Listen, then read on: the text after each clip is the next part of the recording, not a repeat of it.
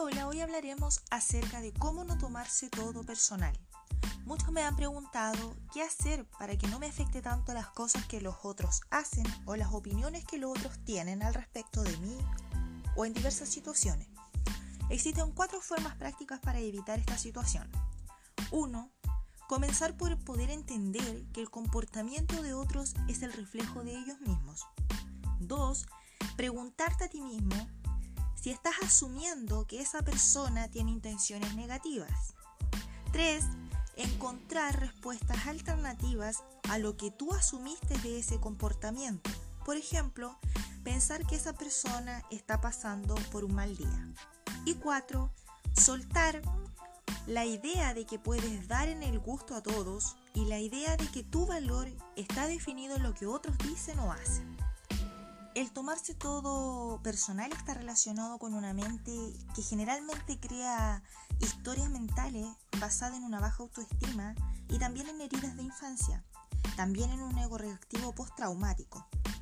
Comenzar a entender que en realidad el comportamiento de otros dice más de ellos que de ti es un paso importante en el camino a sanar.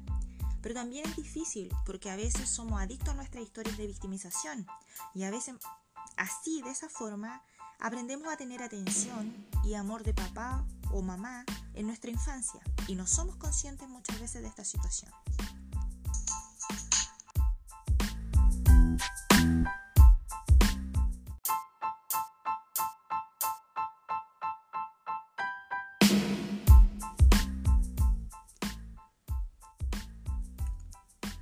Lo que creemos es el mayor indicador de cómo vamos a experimentar la vida. Recibimos lo que creemos, no lo que merecemos o queremos. Si yo creo que el mundo es hostil, voy constantemente a regresar a esa creencia en mi experiencia interna y externa. Si yo creo que existe mucha abundancia y todo alcanza para todo, de esa forma voy a vivir mi vida en gratitud y en abundancia. Lo que vivimos es clave para entender nuestras creencias y poder trabajarlas. Comenzamos a recibir lo que queremos cuando hemos hecho este trabajo de crear una conexión profunda con nosotros mismos y cuando sanamos. Antes de eso, lo que creemos basado en condicionamiento es lo que realmente va a dirigir nuestras experiencias.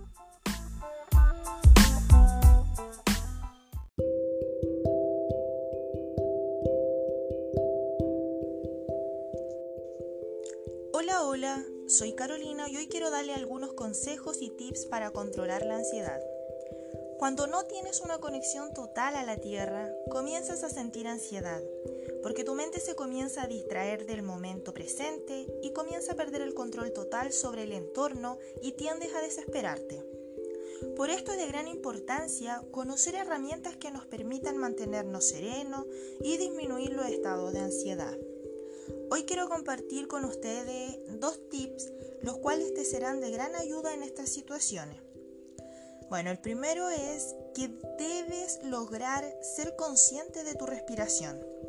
Para esto, debes respirar profundamente por la nariz y exhalar por la boca.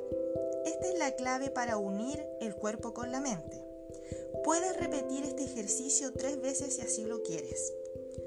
El segundo de los tips corresponde a buscar puntos de apoyo. Por ejemplo, mira a tu alrededor en el lugar donde te encuentres y reconoce cinco objetos del lugar. Luego, busca cuatro objetos que puedas tocar. Posteriormente, logra identificar tres objetos que puedas oír. Y finalmente, dos objetos que puedas oler. Esto te permitirá enfocar tu atención y alejar todo tipo de distractores, volviendo a centrar tu atención y disminuyendo los niveles de ansiedad, lo que te permitirá de esta forma retomar la calma, serenarte y alcanzar nuevamente tu paz mental. Bueno, espero que estos tips te puedan ser de gran utilidad. Nos volveremos a encontrar en otro episodio. Mientras tanto, que Dios te bendiga.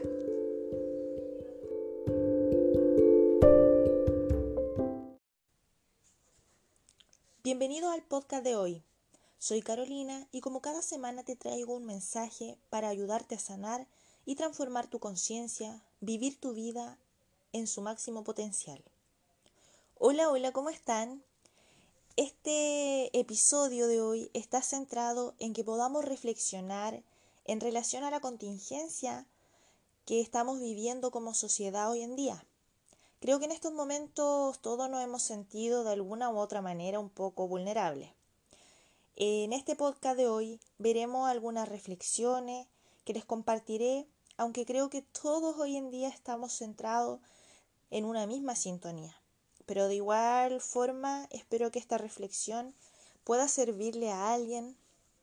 Además tengo varios mensajes que voy a darles con respecto a la conciencia de unidad y también una orientación desde mi propia perspectiva, desde mi experiencia, y que puedan tomarlo si es que esto resuena con alguno de ustedes.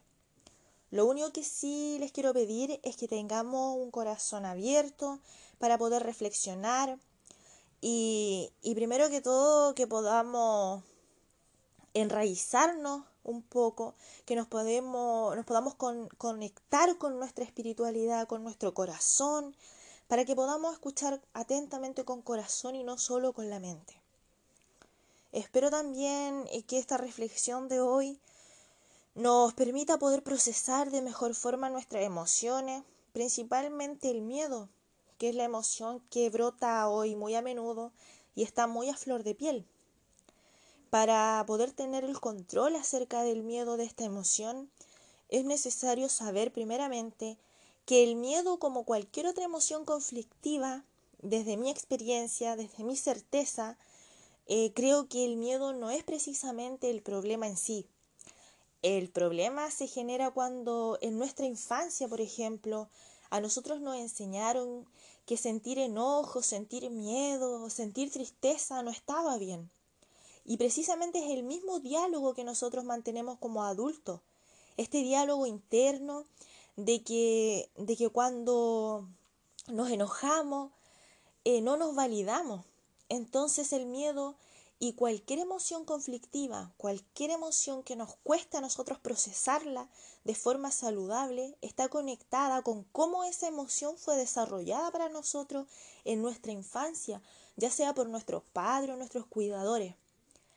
Eh, el 99,9% de nosotros, de los seres humanos, fuimos creados por, por padres con traumas no resueltos, con heridas no resueltas, eh, por ejemplo, eh, si yo crecí en un ambiente donde quien estaba a cargo de mi cuidado emocional no toleraba las emociones conflictivas, no sabía qué hacer ante emociones como el miedo, no sabía qué hacer cuando sentía frustración o no sabía qué hacer cuando sentía enojo, tristeza, yo como niño, como niña, voy a modelar esas conductas y lo voy a tomar como un comportamiento normal y saludable. Entonces, ¿qué sucede? Que cuando nosotros somos adultos, cuando tenemos alguna emoción conflictiva, como la que estamos viviendo precisamente en este momento de manera colectiva, por la incertidumbre que es el miedo, lo primero que nosotros hacemos es arremeter contra este miedo. Desde nuestro ego comenzamos a creer, a, crear nosotros un enemigo en sí, a crear un enemigo que es precisamente el miedo.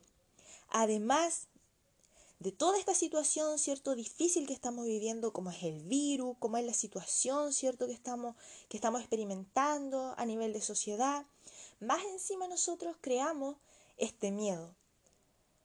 Y el miedo precisamente eh, es la emoción que nosotros no podemos procesar en este momento. Entonces la, la solución o la mejor perspectiva es poder sanar esa percepción que nosotros tenemos de estas emociones conflictivas, sea cual sea la emoción, el miedo, el enojo, la frustración, la pena, porque son emociones negativas como nosotros solemos llamarlas.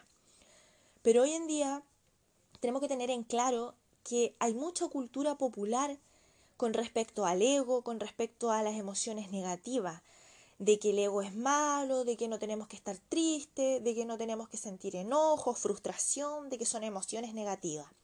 Pero todas estas emociones, las que pertenecen a la rueda de emociones, desde el enojo, la ira, hasta la alegría, ¿cierto? Eh, todo, todas, todas estas emociones son energía. Y yo personalmente no creo que la emoción como tal tenga un significado, sino que es más bien eh, es el significado que nosotros le vayamos a entregar a esta emoción. Porque la emoción en sí es solamente energía pura. Por ejemplo, si yo digo que un evento eh, no tiene ningún significado por sí mismo, es solo el significado que nosotros le vamos a atribuir a ese evento específico. Por ejemplo, si yo tengo un trabajo y me echan de este trabajo, yo lo más probable es que me sienta triste, frustrada, abrumada. Sin embargo, si hay otra persona que tiene el mismo trabajo que tengo yo, pero él odia este trabajo, y a él se le presenta una nueva oportunidad de trabajo, pero él tiene miedo a renunciar a este trabajo. Sin embargo, por las cosas de la vida, a él lo despiden. Esta persona no va a sentir la misma emoción que siento yo. Él se va a sentir feliz, se va a sentir dichoso. ¿Por qué? Porque él no estaba a gusto en ese trabajo y así de esta forma él va a poder optar al nuevo trabajo. Pero yo me sentí frustrada, me sentí con tristeza, ¿cierto? Entonces, el significado del evento es lo que nosotros le vamos a atribuir, es el valor. Porque el evento en sí fue el mismo. A los dos nos despidieron, ¿cierto? Pero el significado que le atribuimos fue distinto. No tiene en sí el evento un significado por sí solo. Lo mismo ocurre con la emoción. La emoción en sí no tiene ningún significado por sí solo. Lo que tiene significado es la percepción y cómo nosotros vemos este evento, o en este caso las emociones. Entonces cuando nosotros sanamos esta percepción que nosotros tenemos ante las emociones conflictivas, cuando en lugar de sentir repudio, de sentir miedo, de sentirnos eh, incómodos, comenzamos nosotros a realizar un trabajo de autoobservación profunda, es cuando comenzamos a ver la emoción como lo que es, simplemente como una energía pura. Y sin estas capas que nosotros le vamos agregando encima, ¿cierto? Este valor que nosotros le vamos agregando a cada emoción como tal. Nosotros somos energía y nuestras emociones son energía. Entonces cuando logramos sanar la percepción que tenemos de las emociones, es cuando comienza a entrar en nosotros esta curiosidad. Y cuando existe la curiosidad, es cuando nosotros podemos cambiar la percepción de las cosas, la percepción de los eventos, de las emociones. Cuando nosotros comenzamos a, sentir curiosidad acerca de la emoción que estamos sintiendo, del evento, de cómo nosotros nos estamos sintiendo acerca de algo, es cuando tenemos la habilidad y el control de poder sanar. Si no tenemos esta curiosidad, va a ser muy difícil que nosotros podamos comenzar a sanar eh, nuestras emociones. Lo mismo ocurre con la ansiedad.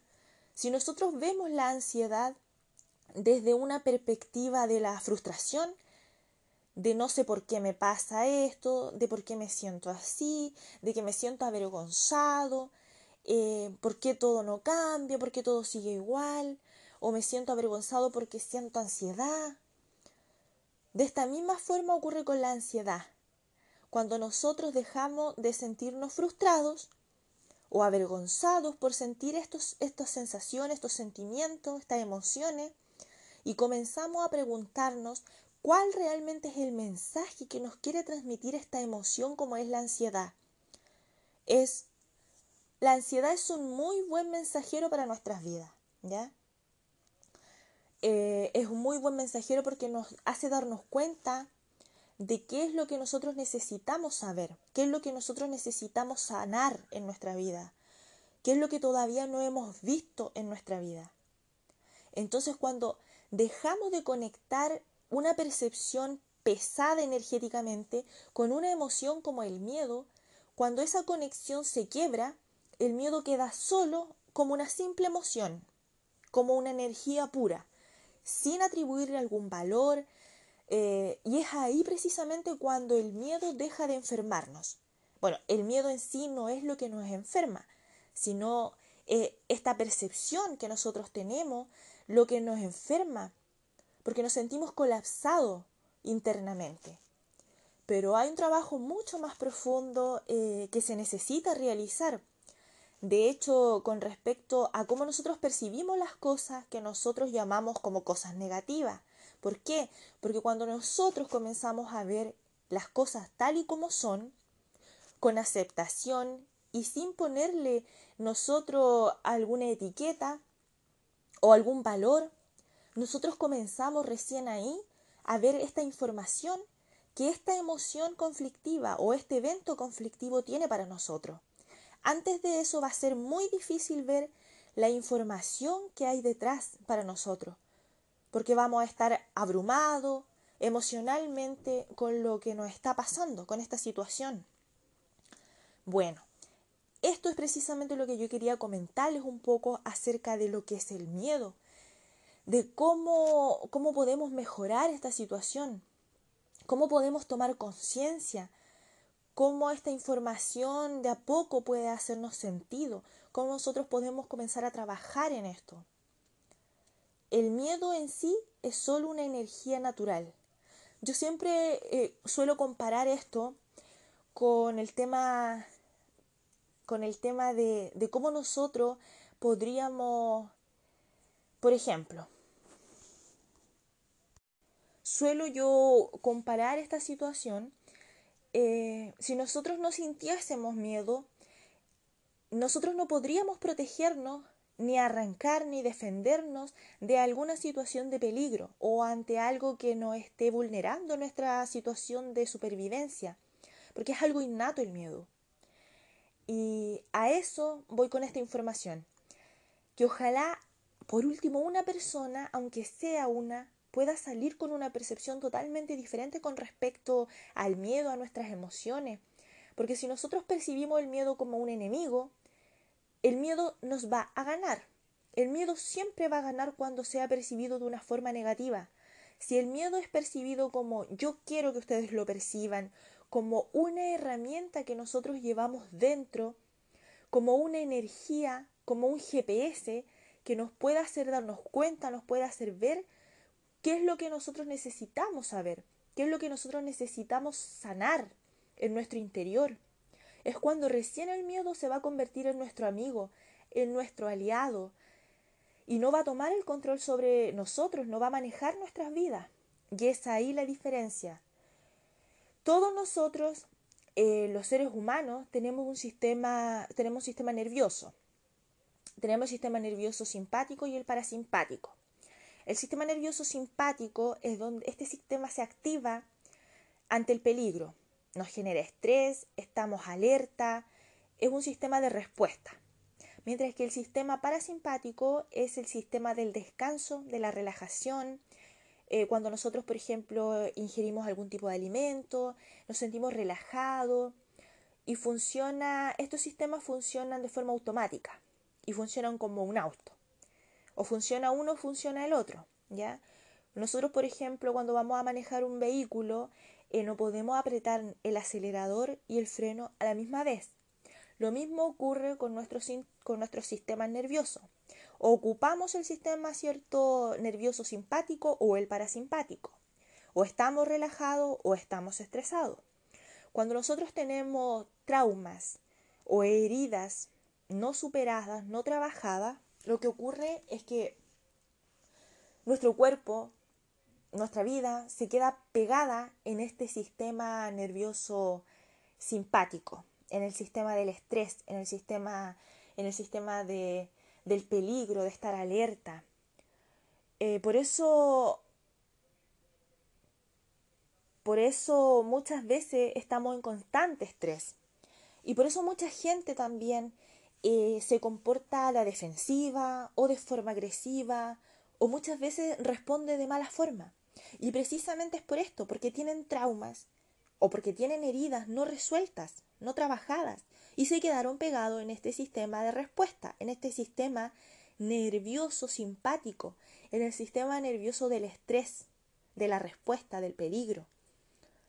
Entonces, cuando hay eventos como el que estamos viviendo hoy día a nivel mundial, eh, se están abriendo muchas heridas, muchos traumas no resueltos, y están abriendo específicamente los traumas eh, de niños no resueltos, como por ejemplo la inseguridad, Si nosotros en nuestra infancia eh, tuvimos padres o cuidadores donde no nos entregaron esta seguridad, nosotros nos criamos inseguros y es lo que ahora estamos nuevamente sacando a la luz ante estas situaciones de estrés.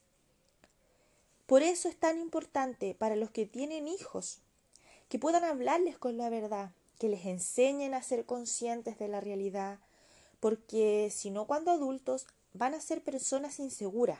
Por ejemplo, un caso, si van a llevar a sus pequeños, a sus hijos, a vacunarlos, explicarles la situación, comentarles lo que se está viviendo a nivel mundial, esta crisis, ¿cierto?, que se está, se está viviendo, y no dejarlos a un lado de la situación, decirles, hijo, vamos a ir al hospital, eh, allí tendremos que esperar un momento, te van a colocar un pinchazo en el brazo, sí te va a doler, pero va a pasar el dolor. Eh, yo, tu mamá, cierto, voy a estar contigo, estaré a tu lado. Comentarles, hablarles con la verdad. De esta forma, el niño va a saber qué es lo que está pasando y será un poco más consciente de la realidad. Hablar con la verdad siempre va a permitir que cuando este niño sea un adulto no entre en pánico, no colapse, no se sienta abrumado ante la situación estresante y sin saber qué es lo que va a suceder. Cuando hay eventos en donde hay mucha inestabilidad, lo mejor es hablar con la verdad. Ahora, si ya eres un adulto, ya no nos enseñaron de esta forma, lo que tú tienes que hacer como adulto ahora es comenzar a tratarte de esta misma forma y decirte a ti mismo, eh, esto es lo que está ocurriendo, yo no puedo eh, controlar la situación, pero sí puedo tomar medidas, medidas de seguridad que me puedan ayudar a mí como persona a sentirme un poco más seguro y menos angustiado. Por ejemplo, si voy a estar en cuarentena, esto me hace sentir más seguro. Voy a tomar medidas necesarias para yo sentirme un poco más seguro. También es importante poder investigar internamente cuáles son mis creencias de infancia. ¿Cuáles son mis creencias de infancia acerca del miedo o ante situaciones de emergencia como la que estamos viviendo? Y de esta forma, si nosotros podemos, nos damos cuenta o investigamos nuestro interior y nos damos cuenta que estas creencias nos están limitando, poder reprogramar estas creencias si es necesario. También podemos identificar las situaciones desencadenantes de lo que nosotros estamos sintiendo para poder trabajarla. Y esta, créanme que esta es una muy buena oportunidad para poder reencontrarnos con nosotros mismos, para poder tener un espacio de reflexión, para estar en familia, para poder comunicarnos con nuestro interior, con nuestra espiritualidad, ya que como yo suelo decir generalmente, en el caos siempre vamos a encontrar oportunidades. Y esta es una maravillosa oportunidad para poder autoobservarnos más profundamente. Ayer pensaba eh, que hoy toda la humanidad nos encontramos viviendo el mismo evento desencadenante. Al mismo tiempo, de, de manera unísona, estamos todos viviendo lo mismo. Entonces esta es una maravillosa oportunidad que todos estamos teniendo hoy en día para poder autoanalizarnos más profundamente, para darnos un tiempo de reflexión y lograr ser más conscientes de nuestra situación, de nuestra vida, comprometernos con nosotros mismos cada día y poder entregar amor, vivir en plenitud, de forma unida, vibrar siempre en positivo ante estas situaciones, poder ser luz para el resto, para el prójimo, ser energía positiva, vibrar en energía positiva a diario. Es importante tener conciencia y poder bajarle el perfil a la situación y tratar siempre de vibrar con amor, con, con positivismo en esta situación. Bueno, luego de esta pequeña reflexión, no me queda nada más que decirles que podamos aprender a vivir desde la humanidad, a unirnos con el prójimo y a ser de ayuda y no a ser un obstáculo para la vida del resto. Y que nos llenemos de amor y paz cada día. Y nos volvemos a encontrar en un nuevo episodio. Mientras tanto, que Dios les bendiga.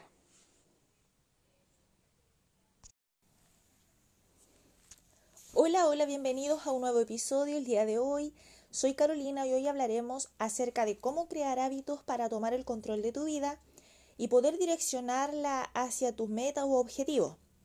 Y partiremos con una pequeña reflexión del autor Peter Drucker que nos dice, el tiempo es el recurso más importante. Quien no lo sabe administrar no sabe absolutamente nada.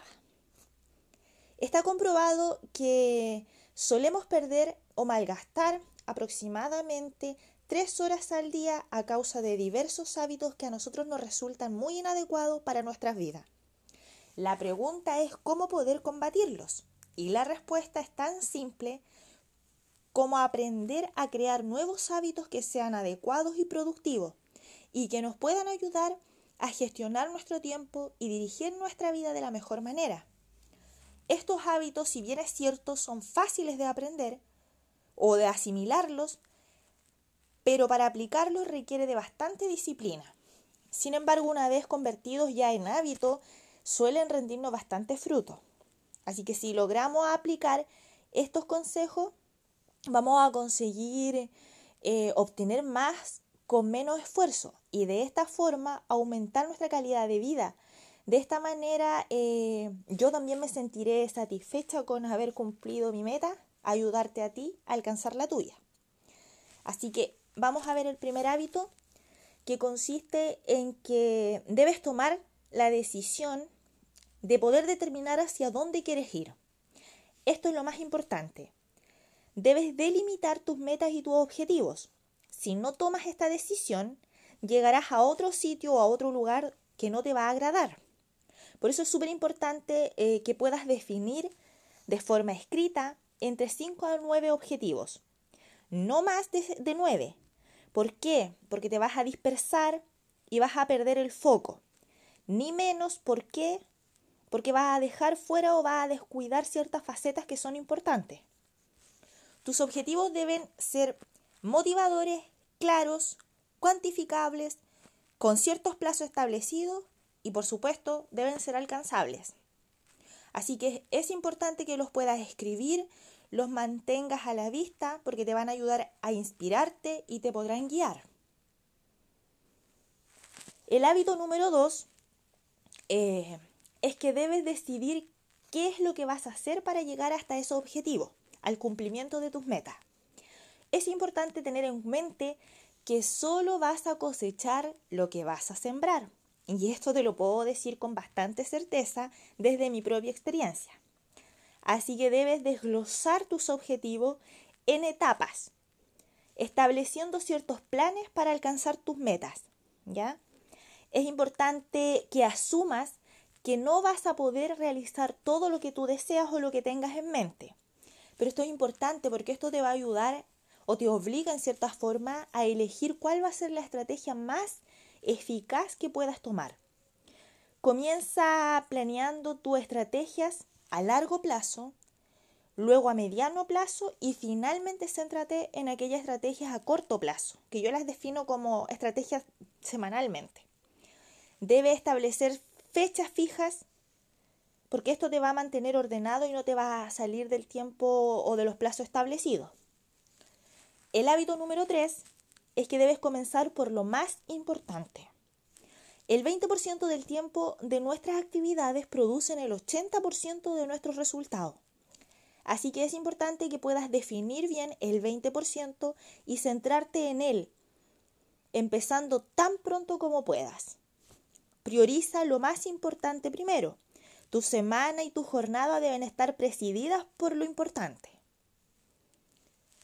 El hábito número 4 debes asignar a cada cosa o a cada tarea solo el tiempo necesario y justo. Programa a cada una de las tareas que debes cumplir el tiempo adecuado y no más. Debes programar el tiempo y no la tarea. Esto es súper fundamental. El hábito número 5 es que debes seguir al pie de la letra con tu programa.